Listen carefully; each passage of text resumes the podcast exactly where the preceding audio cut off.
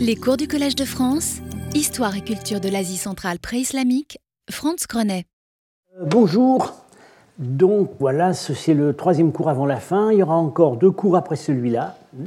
Et puis ensuite, euh, à partir à peu près de la mi-mai, 13 euh, mai, je crois, ce sera le séminaire avec Madame Chao Zhong, mais sur un sujet, sur des sujets complètement différents. Alors, on en était venu, nous continuons sur le thème des bols bactriens et pour le moment dans la, filière dionysiaque euh, qui constitue euh, probablement le répertoire majoritaire de, ce, de ces bols qui, euh, je le rappelle, on, en connaît actuellement une vingtaine d'exemplaires. Le corpus s'est doublé ces dernières années. et il n'y en a pas deux qui représentent le même thème ni même des thèmes très apparentés entre eux. Il est très clair qu'on euh, n'a pas deux bols qui viennent du même atelier. Euh, dans le cas des bols sassanides, des plats sassanides, on, on, soupçonne certains plats qui viennent du même atelier, et en tout cas, il y a des apparentements et des phénomènes d'imitation de l'un à l'autre. Il n'y a pas ça avec les bols bactriens. Euh, alors, j'en viens à cet exemplaire. Bon, la photo d'ensemble n'est pas extrêmement claire, mais c'est l'état du plat, l'état du bol. Je vais donner des détails après qui permettront de mieux voir. Euh, c'est un des bols qui est apparu dans le, euh, dans le volume Arts of the Hellenized East, le catalogue de l'émir du Koweït, euh, paru en 2015. Alors ici, bon, pour annoncer la couleur, donc voilà, Al-Saba, c'est le nom de la collection. on a un, symposium, euh, le modèle est un symposium initiatique dionysiaque est-romain qui a été transposé euh, aux réalités des banquets aristocratiques euh, qu'on peut dire huno-bactriens. c'est l'Asie, c'est la Bactriane sous la domination des dynasties successives des Huns. alors il a été très pertinemment commenté par Prudence Harper dans le catalogue, mais euh, euh, et moi, dans un article, disons, en cours de parution, euh, nous, nous sommes avancés un peu plus dans les interprétations. Euh, alors, tout autour, on a donc une série de huit médaillons incrustés. Hein, on voit bien, on voit la trace du. Voilà, autour, c'est un. Pour bien montrer que ce sont des médaillons euh, à part, on a, fait un, on a fait un pointillé, mais techniquement, ça correspond aussi à euh, de véritables incrustations. Euh, ces médaillons portent quatre paires de bustes, où dans chaque paire, on a deux personnages face à face. celui de gauche, toujours tête nue, avec des longs cheveux, et celui de droite, ben, on va voir des détails plus précis, toujours casqué, mais ils sont différents les uns des autres. Il y a moitié jeune, moitié homme d'âge mûr. Alors, ces motifs du pourtour sont séparés par un motif complexe, mais euh, dont la genèse est assez claire. C'est un motif de, palmette, mais euh, euh, disons réinterprété, vous voyez, avec un système de nœuds au milieu. Voilà, c'est ce qu'on appelle le nœud d'Héraclès. Euh, c'est connu dans l'art gréco-romain, et il y en a aussi, il y a des parallèles sassanides précis. Disons qu'on considère que ça a une fonction, euh, une fonction magique, apotropaïque. Donc on voit très bien qu'on n'est pas là dans un décor euh, paradisiaque, conventionnel, avec des, des, des, colonnes et des arches de fantaisie qui séparent les scènes on est là dans un autre type, dans un autre univers de référence qu'on peut dire, euh, disons, davantage mystique et initiatique. Ça nous annonce déjà la couleur. Alors, au milieu, le motif au fond, comme vous savez, le, motif, comme on a déjà vu, le motif du fond, c'est parfois euh, fait souvent, fait souvent allusion à l'essentiel, presque, enfin presque toujours. Euh, ce motif représente, eh bien, bien facile il a interprété. Il représente un silène, vous voyez, il est couronné avec des pampres, il est bien bedonnant, voilà. les cuisses bien grasses, il est barbu et il est ivre. Il se vautre sur sa couche en tenant de la main droite un riton, vous voyez la corne à boire ici, et à gauche, il s'appuie sur une outre en peau d'animal. Il y a des parallèles euh, à la même époque. Ça, c'est pas un bol bactrien, mais c'est un, voilà, c'est un bol du British Museum, dit bol du SWAT. Vous voyez, euh, vous voyez exactement le même motif. Hein. L'outre qui a bien gardé la forme, la forme de l'animal, peut-être un porcelet ou un veau, et puis le riton à droite. Et là, il est servi par une jeune fille. Dans un décor ici de vigne, hein, alors qu'ici, euh, on a plutôt, enfin il semblerait que, voilà, ici par exemple, euh, c'est plutôt un motif de palme. Alors ça peut faire allusion au fait que euh, en Inde à cette époque, il peut arriver que le vin de vigne soit remplacé par le vin de palme. C'est donc un motif, disons, indianisant, oriental, indianisant. Alors, le silène ivre, euh, c'est euh, par excellence un motif euh, dionysiaque, puisque Silène, Silène est un satyre qui se trouve avoir, enfin un satyre humanisé, parce qu'il n'a pas des, pattes de bouc, et il a été en fait l'instructeur de Dionysos. Donc il est directement, c'est un partenaire direct de Dionysos, et comme on l'a vu, à partir du Hein, peut-être, disons, même déjà premier siècle avant notre ère, la figure même de Dionysos s'efface en Asie centrale du répertoire dionysiaque, et c'est Silène qui prend sa place. Et on avait dit, on avait donc vu que ce qui a pu faciliter cette prise du pouvoir par Silène, c'est que Dionysos n'avait pas d'équivalent établi euh, Dionysos n'avait pas d'équivalent établi dans le panthéon iranien. Euh, il n'en a, je ne pense pas qu'il en ait, peut-être euh, marginalement. Il a des équivalents établis dans le panthéon indien, mais ce n'est pas stable. Ça peut être Shiva, ça peut être un Yakshin. on voit que les, auteurs grecs qui ont essayé, qui ont reconnu Dionysos en Inde, ne, visiblement, ne, ne, ne euh, se voyait proposer plusieurs équivalents, mais pas le même. Alors que dans, le cas de Silène, l'assimilation est claire, c'est euh, Kubera, qui est la divinité indienne et, également bouddhique euh, de l'abondance joyeuse, de la prospérité, etc. Donc, on a, donc ici, Silène. Alors pour la composition d'ensemble, la meilleure analogie, le, meilleur parallèle est Sassanide. C'est un plat de l'Ermitage, dit de, enfin Nijne Sakharovka, c'est là où il a été trouvé, et qui représente, qui est qu'on date de la fin du IIIe siècle, Sassanide ancien. Alors vous voyez, il y a exactement le même motif ici de, euh, de médaillons. Alors ici, en l'occurrence, je crois que les, les pointillés n'indiquent pas l'endroit précis de l'incrustation. C'est pour suggérer l'incrustation. Ce qui est incrusté, ce sont les détails des figures, qui sont euh, euh, euh, martelés, ciselés à part et rapportés. Hein. Et alors, on, a, on, a, donc ici au centre un motif qui s'apparente au motif dionysiaque de Dionysos sur la panthère, mais c'est une déesse en l'occurrence, avec un personnage qui sonne de la corne. C'est très probablement une déesse. Elle est sur un lion. Alors, l'interprétation n'est pas évidente. On pense à Cybèle, qui pourrait, dans ce contexte, se trouver euh, assimilée à euh, la, déesse, la déesse Nana, déesse mésopotamienne, qui est, souvent sur un lion euh, et qui elle-même est, dans certains cas, une équivalente Danaïta, la grande déesse iranienne. Mais ce n'est pas évident. Et autour, on a ces médaillons qui, là, ne représentent pas des personnages, mais des scènes de euh, des scènes de chasse. Voyez euh, on avait déjà vu ça sur un autre plat. Euh, ici, donc des animaux, des avant-corps d'animaux et des chasseurs. Mais enfin, c'est des chasseurs, ça peut être des chasses, des chasses de cirque.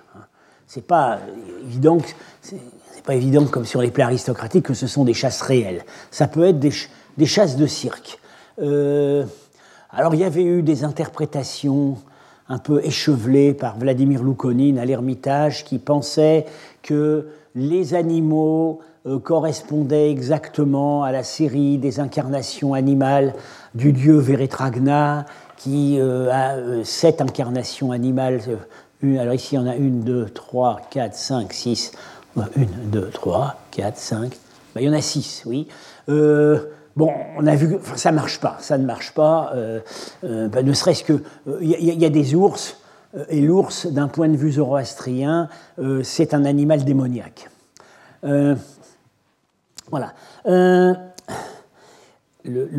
la même époque, dans le répertoire sassanide, sur des bols ou des, ou aiguières, on a, le motif, on a ce motif d'incrustation en médaillon euh, avec des personnages de la famille royale. On en connaît deux ou trois. Je les avais montrés au tout début du cours.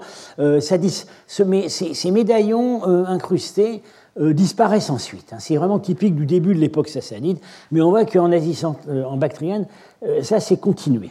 Alors, la technique elle-même, enfin disons-le, le motif et la technique elle-même de l'incrustation des médaillons, elle est d'origine romaine.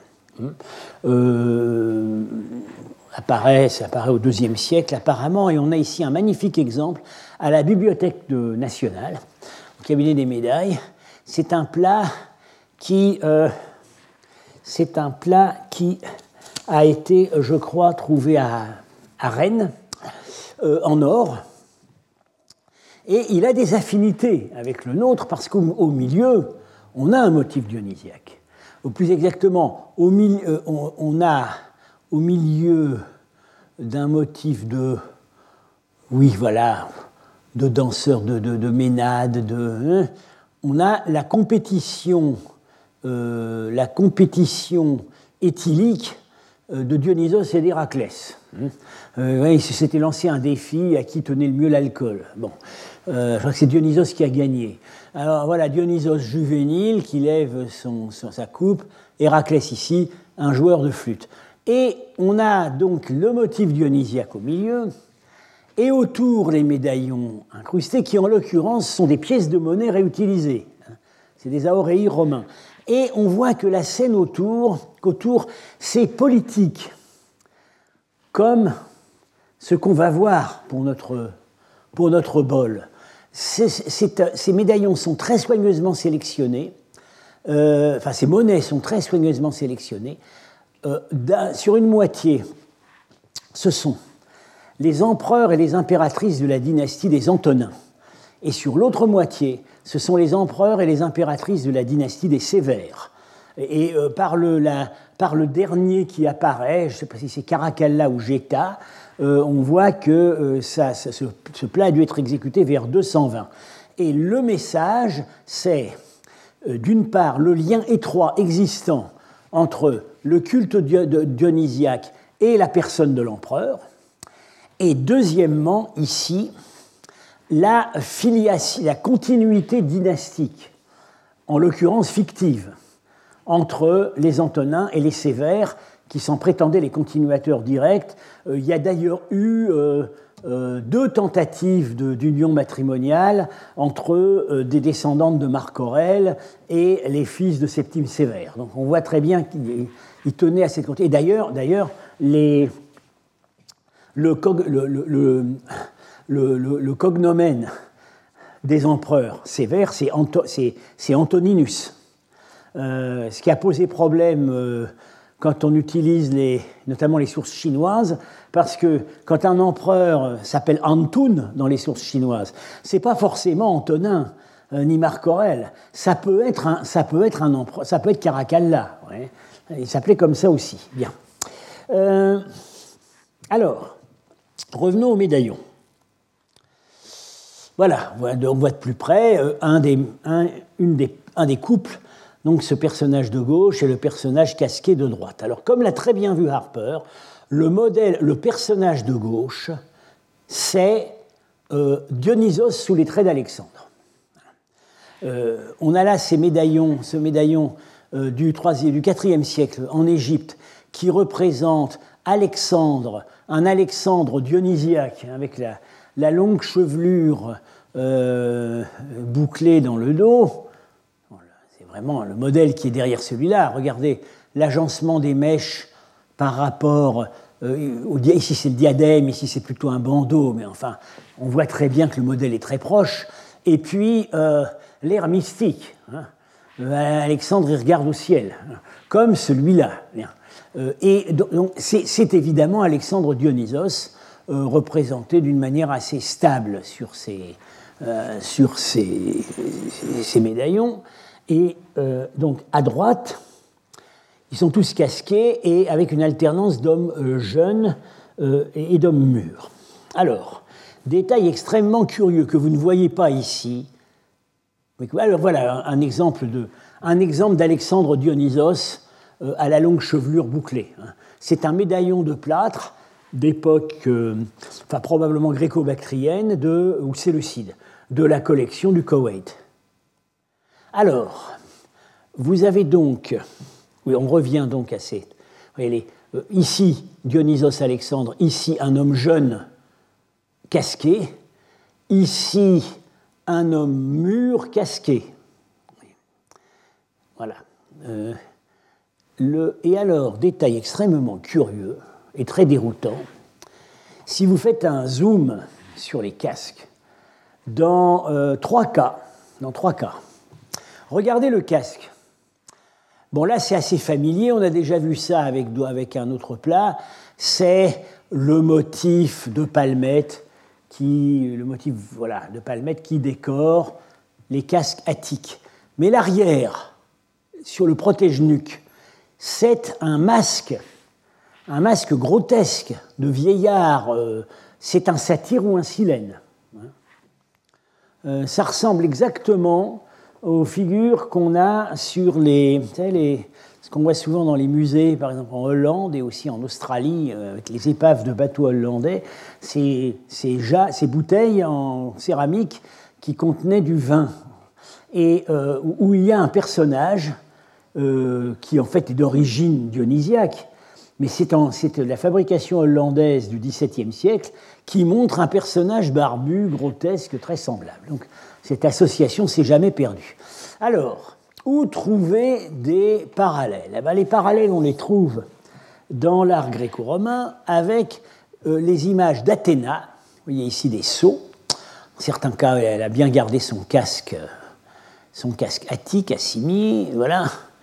Et vous voyez que sur ces exemplaires, elle a à l'arrière du casque ce masque grotesque. Alors, ne pas confondre avec un autre type de masque humain qu'on a sur des casques romains, qui est euh, la, euh, euh, qui est en fait la partie qui peut se rabattre sur le visage. Hein. Dans, les scènes de bataille. On voit ça dans Gladiator. Euh, et, qui imite les traits d'un héros. Et parfois c'est Alexandre. Bon. parfois c'est Alexandre. Alors on peut imaginer l'effet que ça pouvait faire que, quand les Perses étaient affrontés à des soldats de l'armée romaine qui avaient le masque d'Alexandre euh, sur, le visage. Ça devait euh, faire une certaine impression. Bien, mais c'est pas ça, parce que ce type de, ce type de, protège-nuque, évidemment, n'est pas fait pour être rabattu à l'avant. C'est uniquement un motif symbolique. Alors, quel symbolisme? Euh, Dans le cas d'Athéna, l'explication serait l'association d'Athéna au thème du satire par euh, le biais d'un épisode mythologique connu, c'est euh, la compétition, euh, la compétition à la flûte entre Apollon et le satyre Martias. le satyre Martias a osé défier Apollon à la flûte. évidemment, il a perdu, il a perdu le concours. Apollon, pour se venger, euh, l'a fait écorcher vif, souvent représenté, et il se trouve que Athéna est associée à cet épisode en comme une sorte d'arbitre, puisque c'est elle qui a inventé la, double flûte. Donc c'est cette association entre, bah, disons, Athéna, d'une certaine manière, vainqueur, euh, Athéna, déesse de la sagesse, vainqueur de la sauvagerie incontrôlée euh, du satyre. Euh, bon, mais qu'est-ce que ça vient faire sur un plat bactrien, du, sur un plat bactrien qui est probablement du 5e siècle? Ce qu'on peut dire, c'est que ça nous met dans une ambiance mythologique raffinée, euh, nourrie de références littéraires et euh, dans un climat qui est évidemment qui est, qui est dionysiaque, ce qui est conforme, encore une fois, à l'économie générale du plat et au thème du médaillon central. Alors, le type physique des guerriers, Dionysos, euh, Dionysos euh, euh, Alexandre, on le reconnaît encore très bien, on, voit qu'on est près des modèles. Hein. Les guerriers, guerriers, c'est autre chose. oui. oui. Ils ont des traits qui sont. C'est pas le visage ephthalite tel qu'on l'a déjà vu.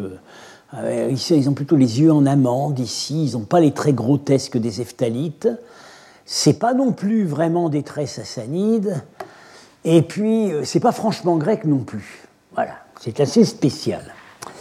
Euh, on peut. Alors, est-ce que euh, ce sont des, disons, des images idéalisées de convives?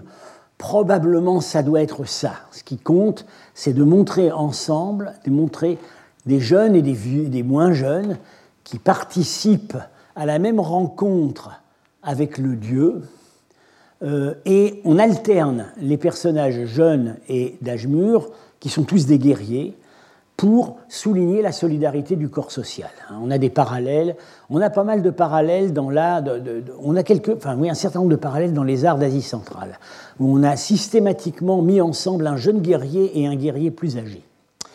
Euh, alors, une comparaison qu'on peut faire quand même, c'est les chevelures. Vous voyez ici, les, chevelure est vraiment spéciale, c'est pas, c'est en petite boucle comme la chevelure sassanide, mais c'est pas franchement comme les chevelures sassanides. Il y a une grosse masse de cheveux qui est rejetée vers l'arrière sur la nuque, et ça, on le trouve au 5e siècle. C'est vraiment assez daté comme, comme mode. Euh, par exemple, sur la peinture de Jartepe, un temple qui est entre Samarcande et Penjikent. On a ici des aristocrates chasseurs. C'est probablement d'époque kidarite. Et vous voyez cette, euh, cette grosse masse de cheveux là. C'est à, peu près, à peu près ça. C'est à peu près ça. type des visages aussi. Alors on a d'autres parallèles à la même époque euh, sur euh, des sceaux bactriens qu'a publié Judith Lerner. Donc on a l'air de cerner disons, ce qui a l'air d'être une, mode aristocratique du, du 5e siècle.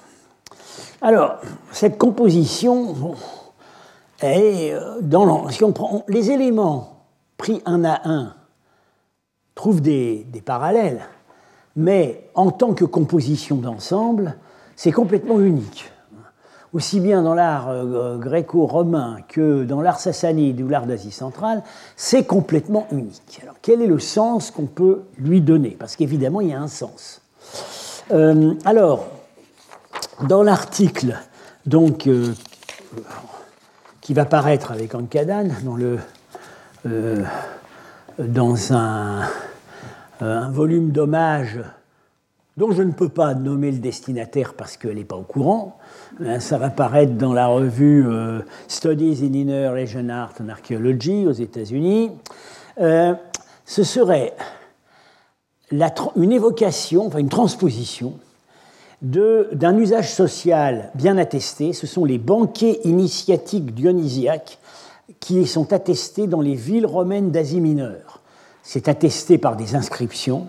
Et euh, dans ces villes, les notables locaux considéraient comme indispensable à leur standing le fait de participer à ces symposiums. Et ce qui est intéressant, c'est que c'était donc en l'honneur de Dionysos, et l'invité d'honneur de ces symposiums étant l'empereur, symboliquement présent, parfois par un portrait. Or, c'est à une époque, au IIIe siècle, où euh, l'empereur, entre autres choses, est un nouveau Dionysos. Hein, euh, on l'a vu donc sur le plat d'or du musée de, Rennes, de la BNF, et où par ailleurs les empereurs revendiquent vraiment de, manière forte, plus qu'auparavant, hein, le, modèle d'Alexandre. À partir du IIIe siècle, l'empereur romain est un nouvel Alexandre, ce qui n'avait jamais été très clair avant. Auguste s'est jamais prétendu un nouvel Alexandre. Marc-Antoine aurait bien voulu. Bon. Auguste s'est jamais prétendu un nouvel Alexandre. Euh, Caligula, tout ce qu'il a fait, c'est profaner, euh, le tombeau d'Alexandre. Mais euh, bon, Caracalla s'est fait ouvrir le tombeau d'Alexandre. Je crois d'ailleurs qu'il a fait main basse sur le, sur le cercueil en or. Mais en tout cas, on a par exemple le dernier empereur de la dynastie des Sévères qui s'appelle Sévère Alexandre. C'est la première fois qu'un empereur romain s'appelle Alexandre. Donc, voilà, on est dans, on est dans, on est dans cette ambiance. Euh, alors, ça expliquerait une chose, c'est l'étrange, cet étrange face-à-face répété quatre fois, où le guerrier fait face à Dionysos Alexandre. Normalement, dans l'art antique, un mortel ne regarde pas les, dieux en face.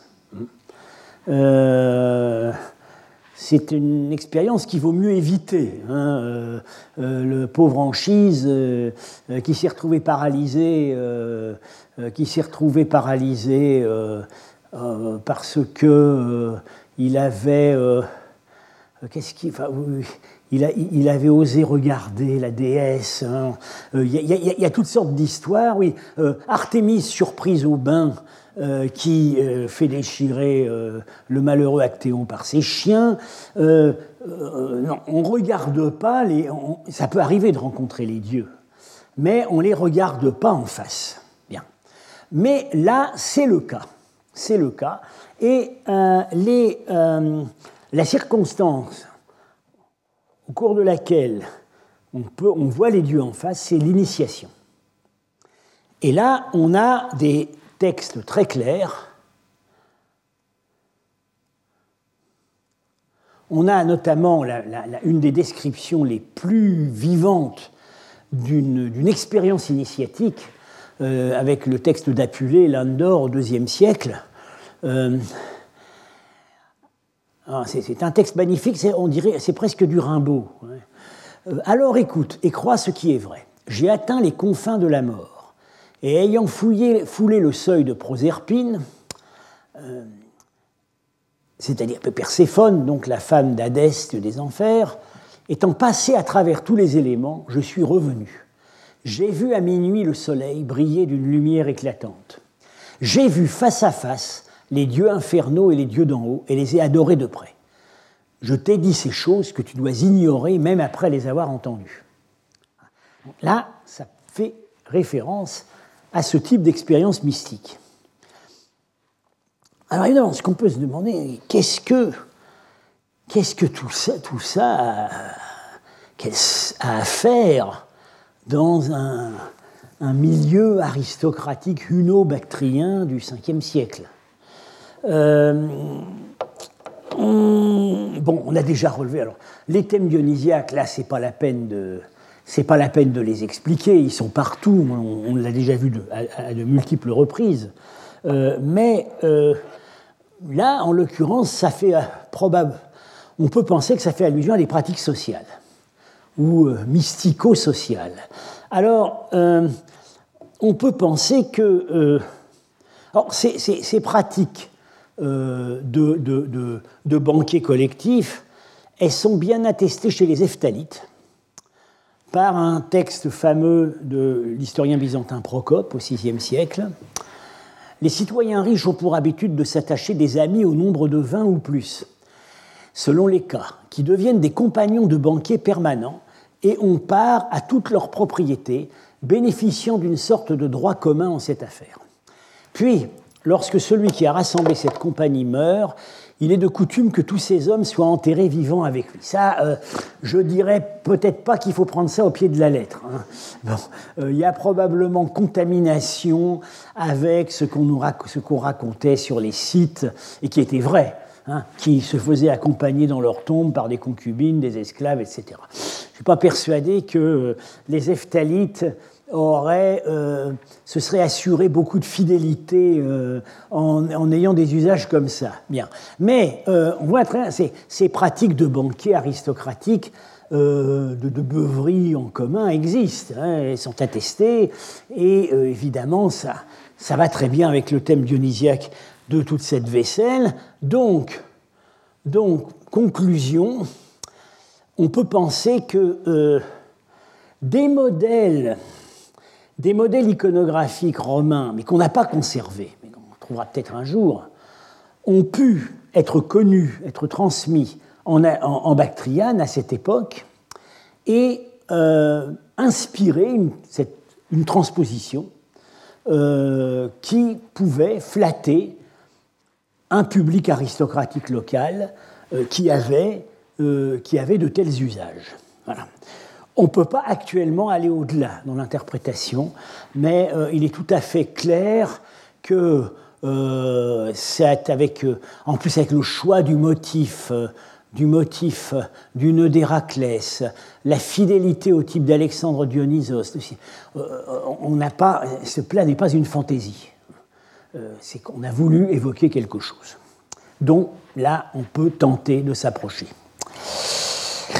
Alors, je ne quitte pas, Dionysos et euh, j'en viens à un autre plat. Alors, euh, qui a en fait alors lui, lui, c'est pas sûr du tout qu'il ait été fabriqué en Asie centrale. Ça peut être une, ça se discute.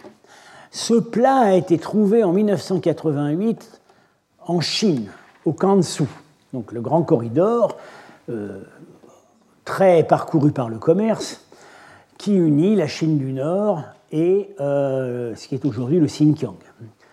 L'extrémité ouest du Kansu, à l'entrée du désert du Taklamakan, c'est la ville de Dunhuang.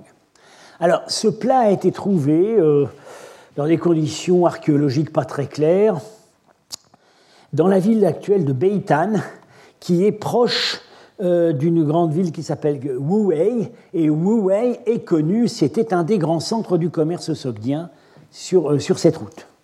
Donc là, on, est, poussé vers un milieu, on est poussé vers un milieu sogdien.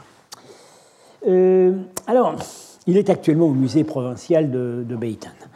Euh, alors, la datation, l'origine. Alors, on a un critère non stylistique, c'est que ce plat porte deux inscriptions, qui, bien évidemment, l'une comme l'autre, peuvent être postérieures.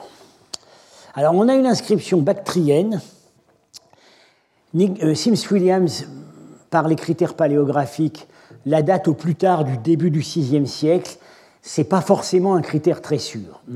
Cette inscription est une inscription pondérale, ça donne le poids, euh, euh, en drachme. Et par rapport au poids réel de l'objet, qui est en argent doré, on est on est amené à. on trouve un poids de 3 grammes 12 pour le drachme. Ah, ça pose un problème. Ça pose un problème parce que le drachme, ça tourne, enfin, la drachme, en Grèce comme en Asie centrale, ça tourne au autour de 4, un petit peu moins de 4 parfois et parfois plus. Pas 3,12. C'est plus léger, en tout cas, que les étalons qu'on trouve normalement sur ce genre d'objets, qui sont donc les, qui sont les talons euh, sogdiens et les talons bactriens, qui ne sont pas toujours. Enfin, les talons bactriens et sogdiens et les talons sassanides. Ne sont pas tout à fait les mêmes, mais plus lourds. Bien. Alors, Marchak, qui a donné de ce plat le commentaire le plus poussé, dans un, catalogue, du Metropolitan Museum, d'une exposition en 2005, China Down of a Golden Age, fait, il, trouve que ça pourrait correspondre à l'étalon califal. le problème, l'étalon califal, euh, on ne peut pas l'avoir en Asie centrale avant le début du 8e siècle. Donc ce serait plus tard, que la limite la plus basse proposée par Sims Williams, début 6e siècle. Alors il dit peut-être une, inscription volontairement archaïsante. Je n'ai pas eu l'occasion d'en parler avec Sims Williams, mais ça m'étonnerait qu'il soit très d'accord. Et puis alors on a une inscription sogdienne avec le nom du propriétaire, et là, par les caractères, ça nous donne 5e, 7e siècle. Et on ne peut pas dire quelle inscription a précédé l'autre. Alors, le décor, très complexe, tout autour, on a un incroyable entrelac euh, de pampres de vignes, et là, on ne peut pas voir sur les photos, il faut vraiment voir de très près. C'est peuplé par des oiseaux. Alors, il faut vraiment les, faut vraiment les chercher. Hein. Euh, là, il y en a un, voilà, il y a des oiseaux. Il y a des insectes. Vous avez un scorpion ici. Alors ça, ça fait vraiment pas zoroastrien. Hein il y a un scorpion et il y a des reptiles. Hein. Les reptiles, je ne les ai pas trouvés, mais ils doivent y être. Bon. Donc chaque les décrit. Et puis au milieu, au milieu, euh, on a Dionysos. C'est clairement Dionysos parce que ça peut pas être une déesse. Il a le Tirse là. C'est vraiment Dionysos. Il est sur sa panthère. Sauf que sa panthère a l'air d'une lionne, a d'un lion. Euh, alors, euh, François Barat a suggéré que c'est peut-être euh, une mauvaise interprétation d'un motif qu'on a, qu'on trouve notamment sur des sarcophages romains, c'est que la panthère de Dionysos peut avoir une couronne de feuilles de vigne. Donc ça pourrait avoir été interprété, ce qui serait peut-être un argument pour supposer que ce n'est pas vraiment un plat romain. Bien. Alors tout autour, on a des bustes, vous voyez, on les voit pas très bien, mais enfin bon. Ce sont les douze dieux de l'Olympe, chacun étant accompagné d'un attribut particulier. Alors, on reconnaît, euh, bon, Athéna, elle a sa chouette, euh, euh, on, reconnaît certains attributs, pas tous, parce que c'est quand, même, quand même très abîmé. Mais voilà, on les a là, oui, dans certains cas, on ne peut vraiment pas reconnaître. Bon. Mais ce qu'on voit, c'est que toujours la même la même, le même fil directeur. Le plus important, c'est celui qui est dans l'axe au-dessus de la tête du dieu. Et ici, c'est Dionysos. Dionysos avec sa panthère. Donc on a Dionysos représenté deux fois, parmi les douze dieux et en position, en position d'honneur. Oui, je pense quand même, quand je vois ça, que Barat doit avoir raison. C'est pas.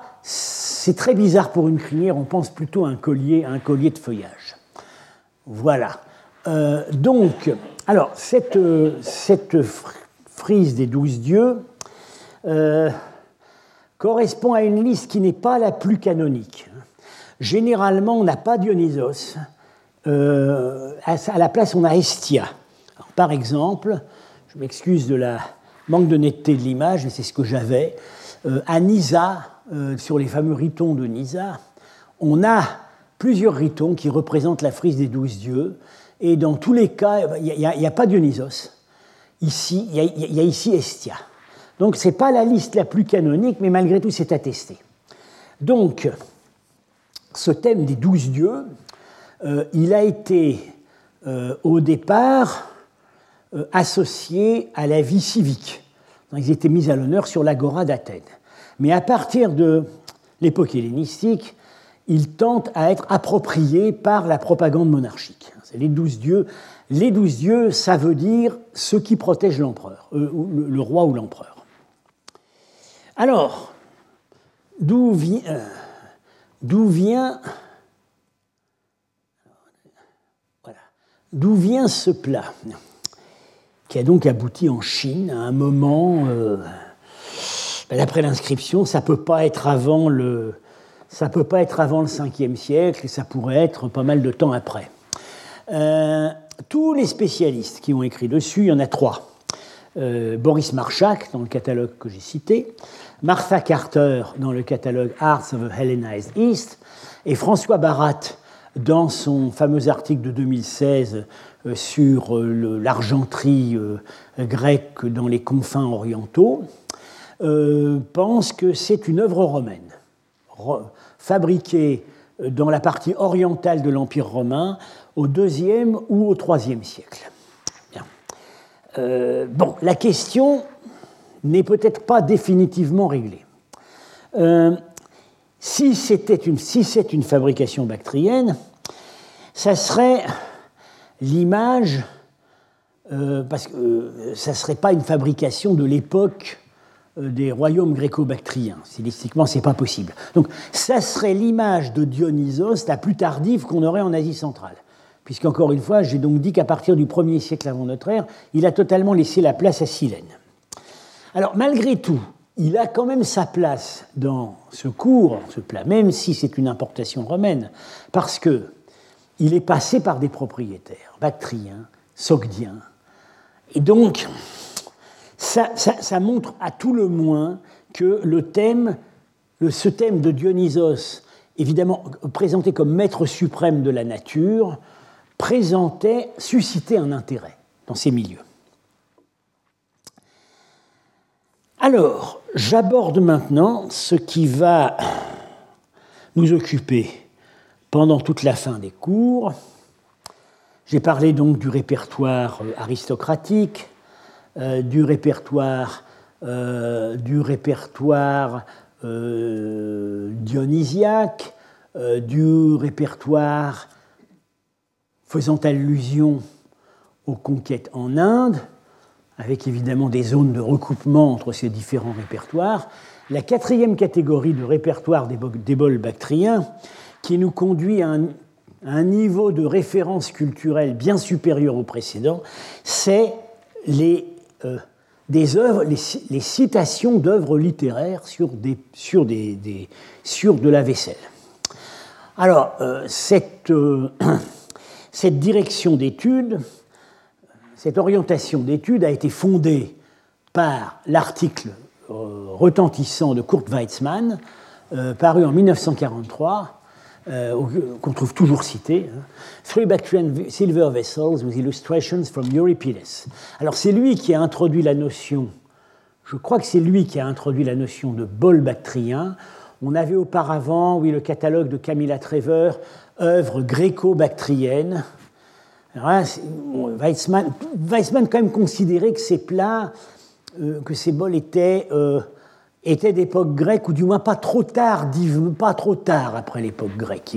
Ça ne pouvait pas descendre plus bas que le premier siècle après Jésus-Christ. Marchak a bien montré que tout ça devait être euh, descendu de plusieurs siècles, avec des illustrations d'Euripide. Donc là, là, il a annoncé la couleur. Donc sur trois bols, il identifie dans cet article des sélections pas très, cohérentes, assez arbitraires, de scènes tirées de tragédies d'Euripide. Euh, toujours plus d'une tragédie par bol. Et ce qui complique l'étude, c'est que certaines de ces tragédies d'Euripide, on les a, mais pour certaines, euh, il fait l'hypothèse que ça renvoie à des tragédies qu'on n'a plus et qui sont connus par des allusions ou des citations. Euh, évidemment, c'est assez pratique de renvoyer à des tragédies qu'on n'a plus, parce que la, démonstration est plus facile. Bien. Euh, bon, euh, c'est un article d'une virtuosité et d'une érudition époustouflante, et par ailleurs, Weizmann est un, immense savant. Hein, c'est Kurt Weizmann qui a fondé la discipline de l'étude iconographique des manuscrits byzantins. C'est quelqu'un d'immense. Alors, il était, il était, tellement immense que euh, ça, ça, a, intimidé les gens.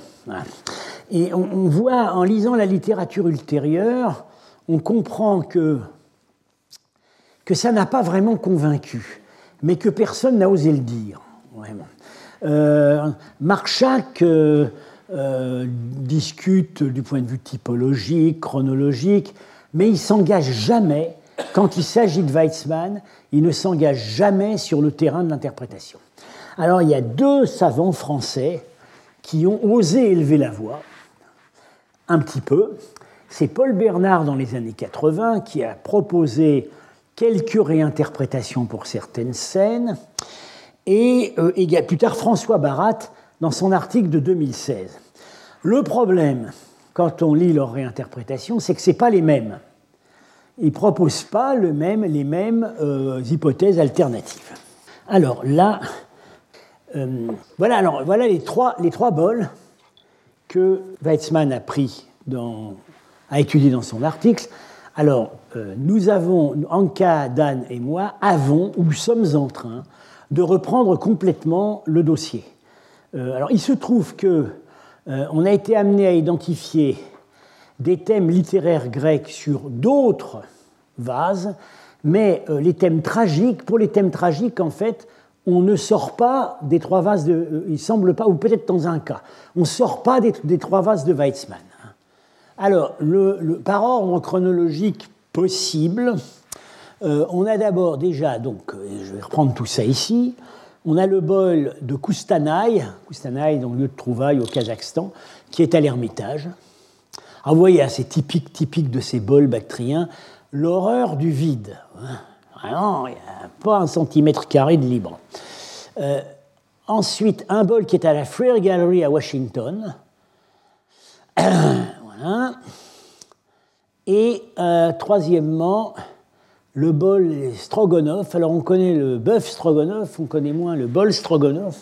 Euh, il y a plusieurs des vases stroganoff, il y en a plusieurs. Hein. il y en a notamment à la, Bibliothèque nationale. C'est que tout simplement, euh, les princes stroganoff qui dépensaient beaucoup d'argent à Paris euh, amenaient avec eux des, des vases trouvés généralement trouvés dans l'Oural ou en Sibérie, c'est-à-dire des zones où ils avaient des propriétés ou des mines.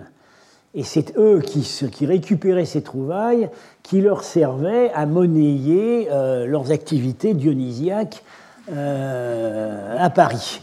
Alors voilà donc le, euh, le bol Stroganov qui est à l'Ermitage. Alors je précise tout de suite que nous n'avons pu voir aucun de ces vases. Ou plutôt oui, ceux de l'Ermitage euh, j'ai dû les voir il y a longtemps, mais à une époque où je ne m'intéressais pas du tout à ça. Euh, celui de la Frère Gallery, nous le verrons euh, en, octobre, parce que nous allons à un colloque là-bas. Les deux autres, Koustanaï et Strogonov, eh bien, on aurait dû les voir à l'Ermitage début février. on avait au début, début mars, non début février. on avait tout prévu pour y aller. Et puis, euh, à ce moment-là, euh, juste trois jours avant, on a dû annuler parce que, euh, les, curieusement, les règles sanitaires avaient été incroyablement durcies et rendaient en fait impossible cette, mission. Et puis, un peu plus tard, évidemment, on a compris ce qui se passait, c'est qu'on on, on voulait vider le pays des étrangers euh, au moment où la décision d'attaquer l'Ukraine avait déjà été prise. Mais ça, sur le moment, évidemment, on n'avait pas compris. On a compris après. Euh, je tiens tout de suite à dire que nos collègues de l'Ermitage ont fait preuve d'une solidarité exemplaire, euh, et même d'un grand signe d'amitié, puisque trois jours avant le début de la guerre, ils nous ont envoyé gratuitement, ce qui est quand même suffisamment rare chez les grands musées pour mériter d'être souligné. Ils nous ont envoyé gratuitement tout un lot de photographies qu'on attendait depuis longtemps, et même au-delà des photographies qu'on avait commandées, de, euh, du, bol de oh, du bol de et de celui-là aussi. Euh, et, ça nous a beaucoup permis d'affiner euh, notre étude. Alors, je passe sur la parenthèse, et je commence avec le bol de Koustanaï. Oui, j'ai le temps de commencer un peu. Alors là, je m'excuse auprès de ceux qui, je ne sais pas s'il y en a, à part Madame Feugère que je vois ici, et, euh, et Ankadan elle-même, je ne sais pas s'il y en a qui étaient à la, à la, présentation que nous en avons donnée à la Société asiatique, euh, vous étiez, le 21 janvier, euh, présentation qui va faire l'objet d'un article euh, qui va paraître dans le fascicule 1 de cette année. Donc ça sort au mois de juin en principe. Voilà. Euh, mais bon, alors là, je, vais donner une version, disons, par rapport à la présentation de la société asiatique, une version un petit peu plus. Euh, un, peu, disons, un peu, allégée et parfois avec certaines petites modifications dans l'interprétation. Donc ce bol a été trouvé en 1903 à Koustanaï et la photo a été publiée dès 1909. Il faut souligner la rapidité de la publication par l'Ermitage dans le grand atlas de Yakov Smirnov, Argenterie orientale, qui devait être accompagné d'un texte, lequel texte n'est jamais paru. Mais les photos publiées étaient d'une qualité remarquable pour l'époque et je dirais même pour aujourd'hui. On peut vraiment, c'est parmi les meilleures photos qu'on a. Alors euh, ensuite, il y a eu des tentatives d'interprétation, mais euh, les, les, commentaires, euh, visiblement, personne n'a été à l'aise à part Weizmann, qui, proposait quelque chose de très précis, euh, les commentaires ont erré entre des interprétations très contrastées et euh, vraiment pas convaincantes. Michael Rostovtsev euh, pensait que c'était l'une des scènes représentait Dionysos Alexandre, toujours lui, épousant Ariane Roxane. Hein, ou bien éventuellement une histoire, une légende inconnue sur un héros iranien. Alors Camilla Trevor euh, pensait, elle, à un mythe, un mythe de, sur des noces indiennes. Elle avait bien vu, elle avait bien vu, elle, contrairement à Rostossev, elle avait bien vu qu'il y a une composante indienne sur ce, sur ce plat. Euh, bon, faut pas leur jeter la pierre. À l'époque, on n'avait absolument pas les moyens d'avancer cette étude. Euh, euh, et, par, par, manque de parallèle, par impossibilité intellectuelle de concevoir qu'une pièce de Sophocle ait pu être entièrement représentée sur un vase, et puis par également les incertitudes chronologiques. Alors, on arrive en 43 avec Kurt Weizmann, qui euh, euh, donc, euh, parle surtout de ce vase dans son grand article et qui identifie pas moins de quatre pièces d'Euripide dans le, dans, le, répertoire. Donc, Alceste, Alopée, les Bacchantes, ici, ouais, et Ion. Bon, je dis tout de suite, euh, ce n'est pas pour faire injure à la mémoire de Weizmann, mais il est inutile aujourd'hui de euh, revenir sur le détail de ces interprétations, parce qu'il reste rien. Euh, donc, comme je l'ai dit ensuite, tout le monde a gardé le silence, et donc, sauf encore une fois Paul Bernard et Barat qui ont tenté de réinterpréter une ou deux scènes. Alors, contrairement à tous nos prédécesseurs, nous proposons de lire l'ensemble du décor comme une seule pièce, le cycle d'une seule vie, celle d'Oedipe, euh, et d'après euh, euh, Sophocle, Sophocle, c'est pas, c'est plus Euripide, c'est Sophocle. Et Sophocle est revenu trois fois sur le mythe d'Édipe, dans, dans euh, Oedipe roi, Oedipe Acolone et Antigone. Et en réalité, probablement, ça n'est que Oedipe roi. Peut-être un peu, euh, un petit peu d'ajout d'après Oedipe Acolone, mais c'est pas sûr du tout. C'est Oedipe.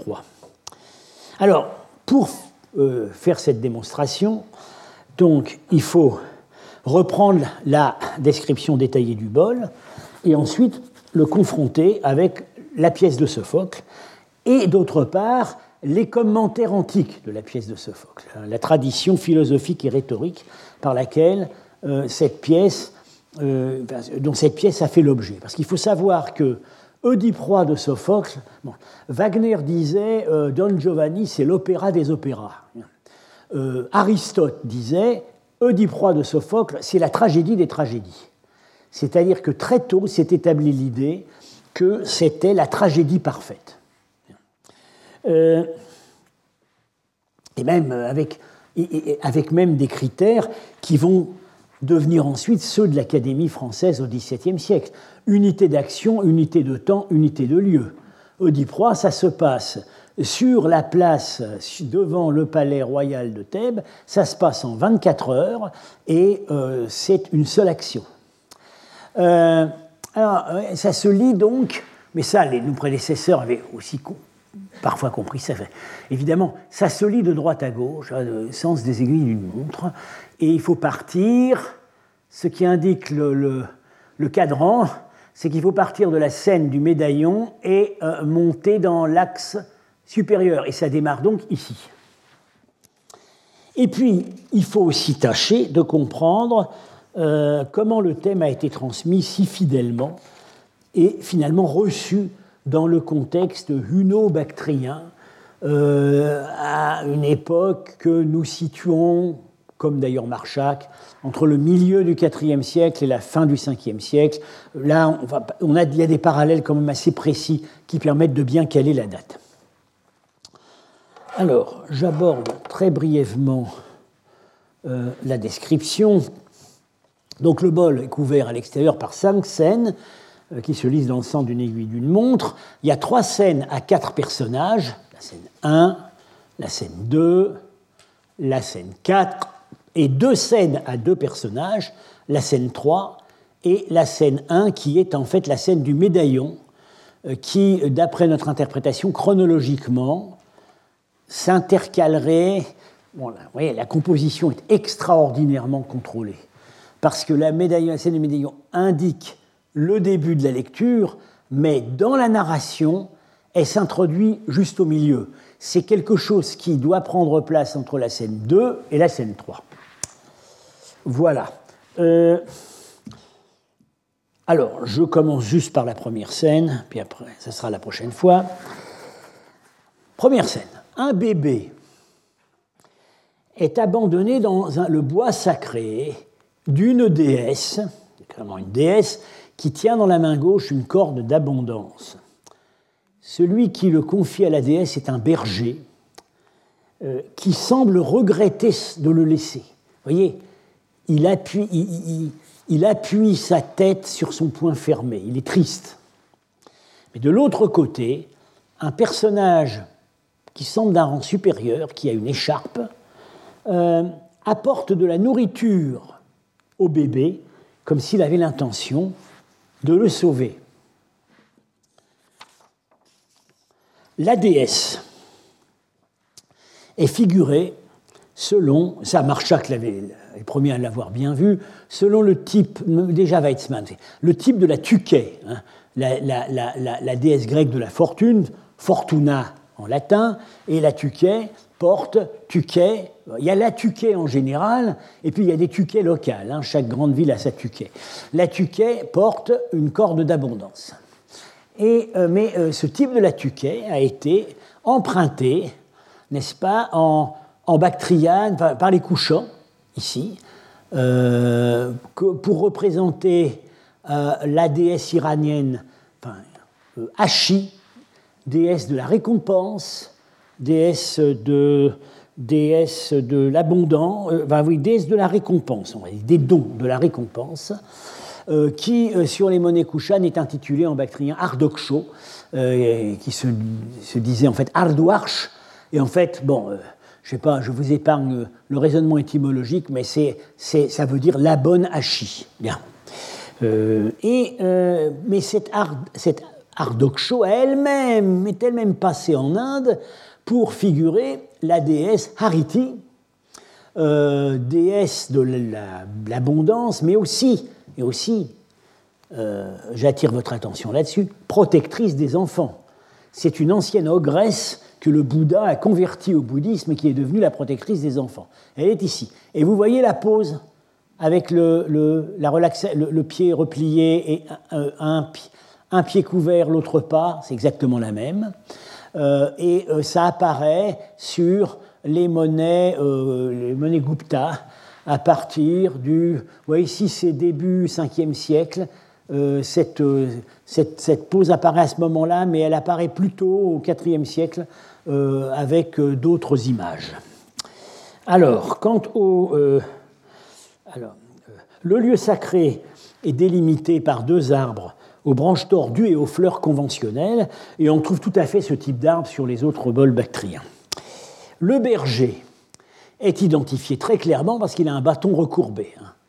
C'est le bâton qui sert à pousser le, pousser le cheptel, euh, attribut habituel de son métier dans l'art antique. Et l'autre personnage, euh, qui pourrait être, aussi un, et pourrait être aussi un berger, mais lui, il a une grande écharpe qui indique des personnages, disons, liés à la royauté, divins ou liés à la royauté.